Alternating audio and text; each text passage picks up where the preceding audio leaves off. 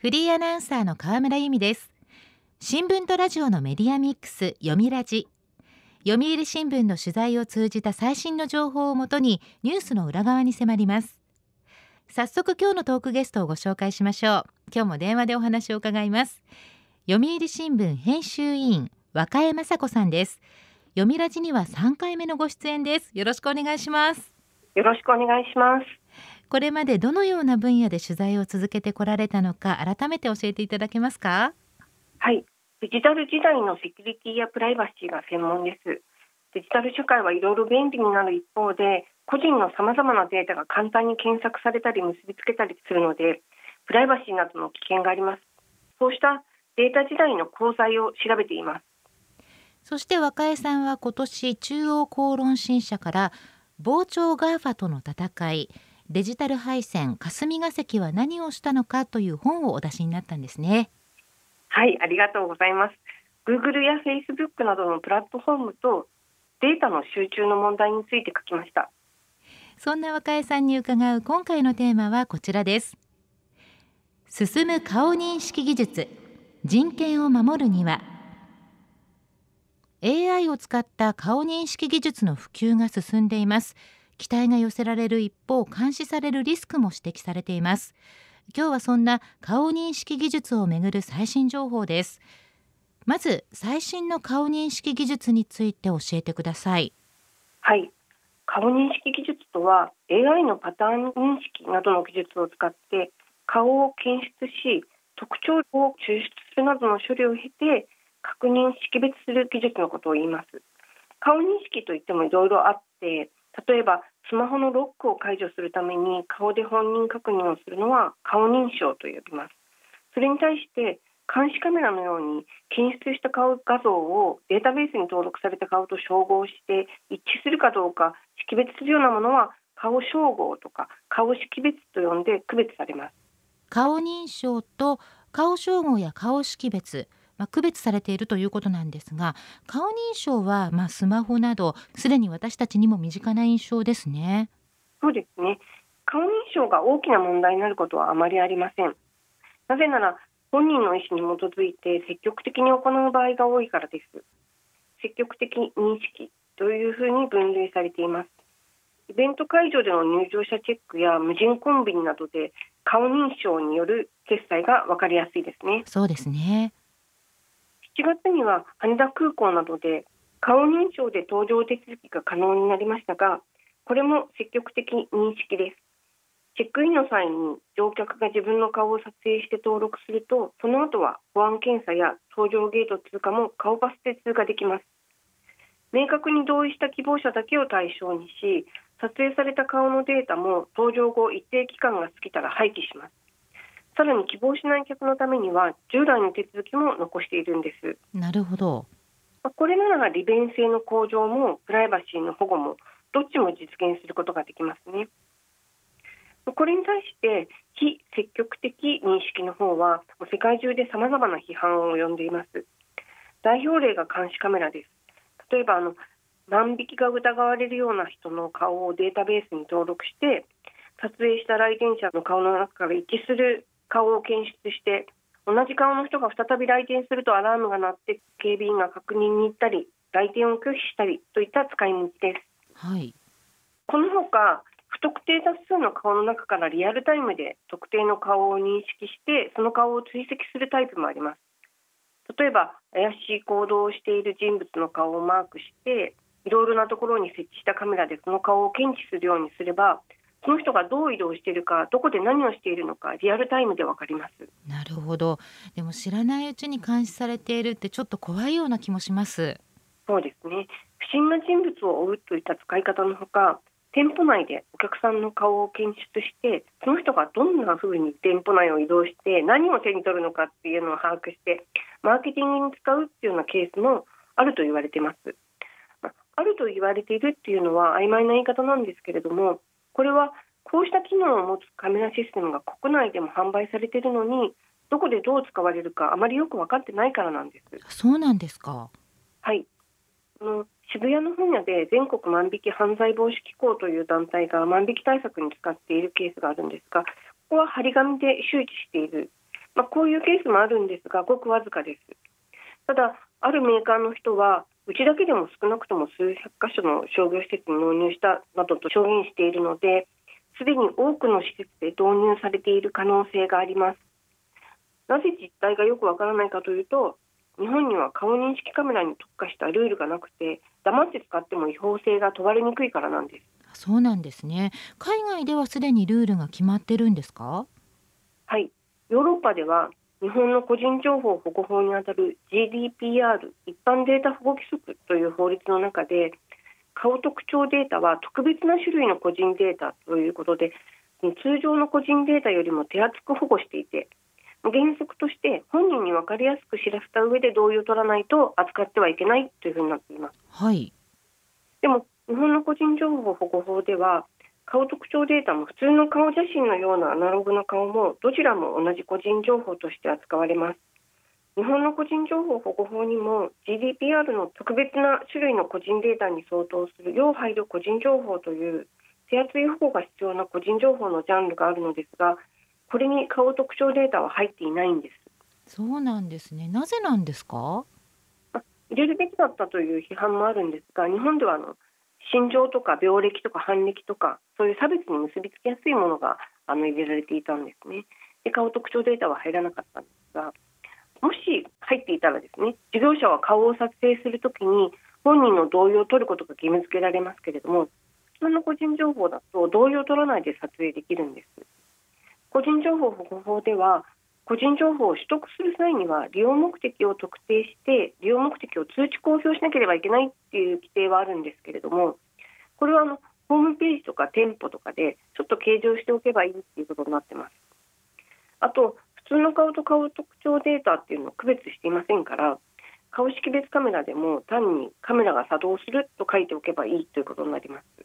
まあ、確かに私たちも日々マンションや商業施設の防犯カメラにさらされているわけなんですがいちいち同意は求められてませんよね。そうですねしかもあの個人情報保護委員会っていう個人情報保護法を所管する委員会があってここが法律の解釈を示しているんですけれども長い間防犯目的のカメラの場合は通知公表しなくてもいいというふうに解釈していましたつまり黙って顔識別カメラを防犯目的に使っても少なくとも個人情報保護法では違法にならないんです、まあ、そうすると事業者は表示をしないまま使うでしょうから一般の人は撮影に気づけない状態なんです。なるほど。実はあの個人情報保護委員会は先月ようやくこの解釈を変更して顔識別カメラの場合はその旨を通知公表しないとダメですよというふうに変えましたですからこれが適用される来年4月からは防犯カメラであっても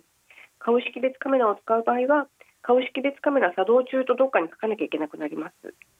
でも新しい解釈でも誰を顔識別の対象にするのかいつデータを消すのかなどの基準は公表しなくてもいいというままになってます。まだ問題点はありそうですよね。でもかなり身近な話題だということが分かりました。読みラジ。今日のトークゲストは読売新聞編集委員和歌山雅子さんです。テーマは進む顔認識技術人権を守るには。引き続きよろしくお願いします。よろしくお願いします。さて顔識別カメラをめぐって最近あるニュースが話題になりましたね。はい。最近 JR 東日本が駅構内などで顔識別カメラを使って刑務所からの出所者や不審者などを検知しようとしていて問題になりました。結局出所者の検知だけは一旦中止すると発表しました。もともと JR 東日本は7月6日に顔識別カメラを駅構内などに導入すると発表していました、はい、ネットワーク化されたカメラ8350台が対象ということで実際に何台ぐらいのカメラが顔識別になったのかは公表されていませんその時の発表では検知対象として不審な行動をした人物や指名手配中の容疑者といった説明はありましたが出所者や仮出所者が対象だということは明らかにしていなかったんです。後に明らかになったわけですね。はい。JR 東日本によると刑務所からの出所者仮出所者は過去に JR 東日本の駅構内などで重大事件を起こした人に限定しているそうですまあ、それは被害者通知制度を使って入手しています。これは事件の被害者や目撃者施設管理者などに対して加害者が出所した場合などに検察庁が情報提供してくれる制度なんです。写真はあの事件発生時や逮捕時の報道写真などを使う予定だったそうです。はい。JR 東日本によると7月末に運用を始めてからまだ該当する出所者は一人も出てこなかったそうですだからかなり大きな事件だけを対象にしていたんだろうと想像はできます。でも基準を公表していないので外部からは分かりません。そうですよね。ポイントは防犯か人権かということになりますでしょうか？そうですね。日本を含め世界の多くの国では刑を終えた人間についてはその公正を信じて社会復帰を支援していこうという考え方を刑事政策の基本にしています。ですから刑を終えた後もずっと監視され歩いているだけで手荷物検査をされるなどっていうのはひどいと考える人もいると思います。はい。また人によっては窃盗や怨恨による殺傷事件の加害者を監視対象にするのは問題だけれども凶悪なテロの加害者なら納得できると考えるかもしれません。公共の安全か個人の人権かどちらを重視するか判断が分かれるところでしょうなかなかバランスが難しい問題なのですがやっていることの中身が明らかにされなければ受け入れるかどうかを判断することはできません。なるほど。JR 東日本のケース最終的にはどうなったんですか？はい。JR 東日本は今回批判を受けて出所者は取りやめることを決めました。ただ不審者を登録することも含めて一旦改めて検討する必要があるのではないかというふうに思っています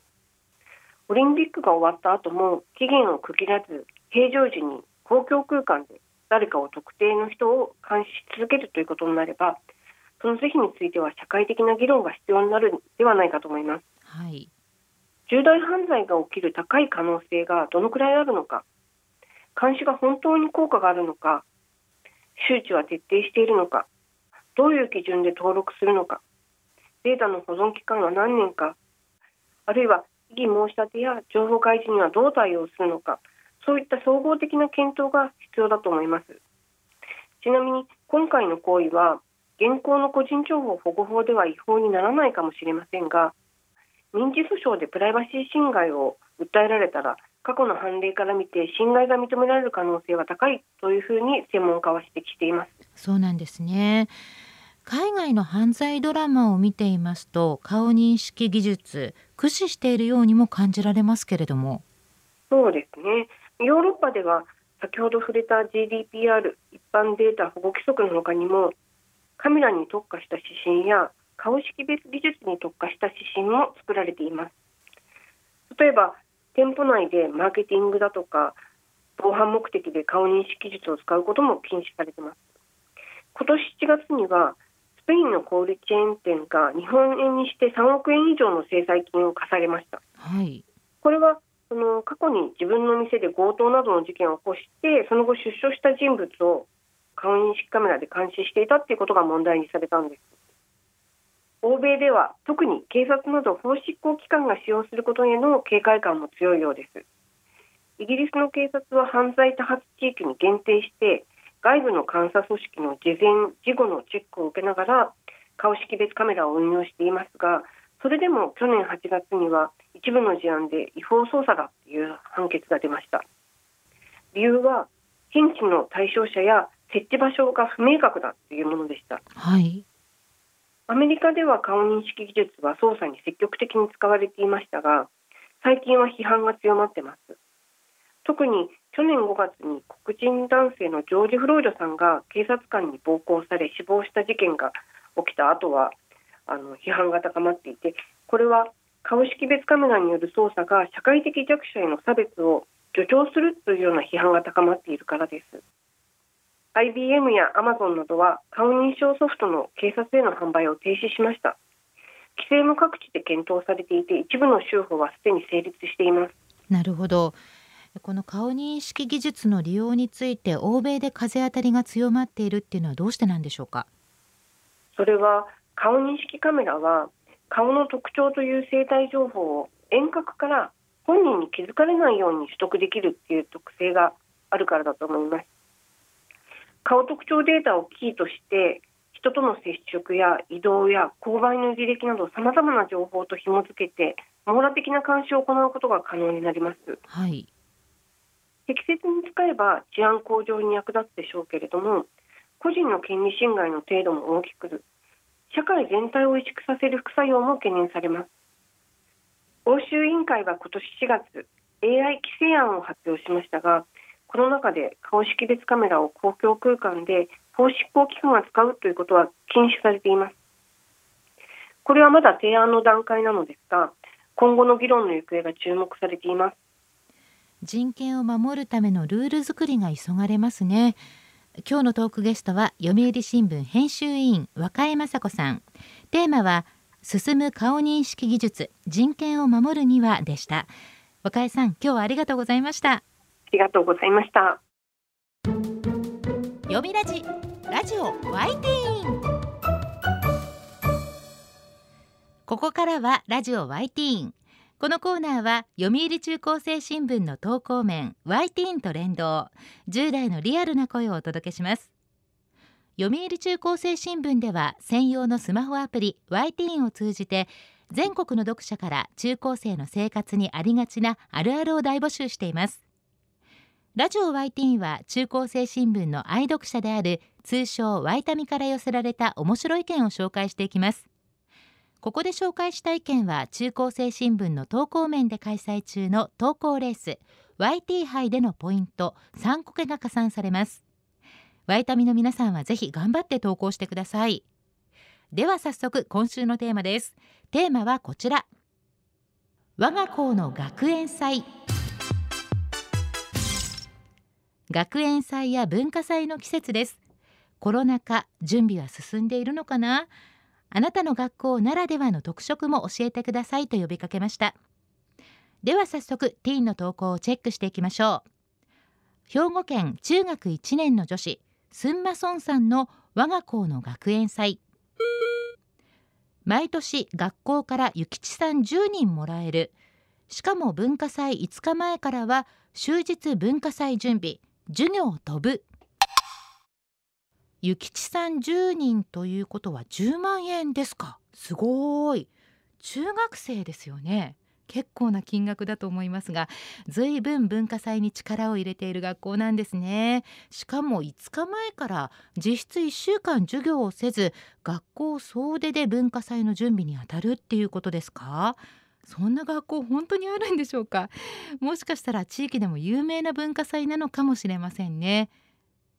10万円の使い道実行委員会の腕の見せ所ですね。では続いての投稿です。滋賀県高校1年の女子ペンタンさんの我が校の学園祭。家庭科のファッションショーがある。みんなスマホのライトで応援します。自分であるいはみんなで作った衣装を着てファッションショー？楽しそうですね。盛り上がりそう。ランウェイは体育館なのかな？廊下なのかな？パリコレ並みに気合を入れて歩く高校生モデルさんたちの姿目に浮かびます。スマホのライトで応援っていうのが今っぽいですよね。さあ続いての投稿です。滋賀県中学3年の男子ハムスターの人さんの我が校の学園祭。全校生徒でモザイクアートを作ります。モザイクアート。たくさんの写真や絵をモザイクのように組み合わせて一つの絵に仕上げた作品のことですけれども離れてみると1枚の絵なんだけど近づいてよく見るといろんな絵の集合体というもの作るのもなかなか難しいと思いますよ。全校生徒で作るモザイクアートがハムスターの人さんの学校の伝統なのかな？かなり大きなサイズになるんでしょうか？みんなで一つの作品を作るって団結力も強まりそうですよね。私は高校時代にみんなで忍者屋敷を作った思い出があります。今でもその時のことは高校の時の同級生と会うたびに話題に上るんですよね。そんな素敵な思い出作りしてくださいね。では最後の投稿です。千葉県高校2年の男子ワンさんの我が校の学園祭。今年の学園祭はオンラインで開催すると聞いた。学園祭もオンラインですか？コロナ禍ならではですよね。どんな風にやるんでしょうか？まず開催の仕方に興味があります。もちろん飲食はできないけど展示は？作品発表はどうなるんでしょうか？音楽系の部活だとライブを中継したりするんでしょうかね？一方入学してから毎年中止とかコロナで1回もやったことがないという投稿もありました。オンライン開催の学園祭どんな様子だったのか結果報告も聞きたいところです。ラジオ YT テーマは我が校の学園祭でした。読売中高生新聞は社会の最新トレンドを学べるニュース記事から受験に役立つ学習情報など10代の心を刺激するコンテンツ満載です。詳しくは読売中高生新聞のホームページやツイッター、インスタグラムをご覧ください。来週のテーマはハロウィン変身願望です。ラジオ YT 来週もお楽しみに。週刊ニュースラジオ読みラジお別れの時間です。今日は顔認識技術とプライバシー人権のお話でした。来週のトークゲストは読売新聞大阪本社編集委員の赤木文也さんです。10月30日から奈良の国立博物館で開催される正倉院展について伺います。どうぞお聞きください。読みラジまた来週。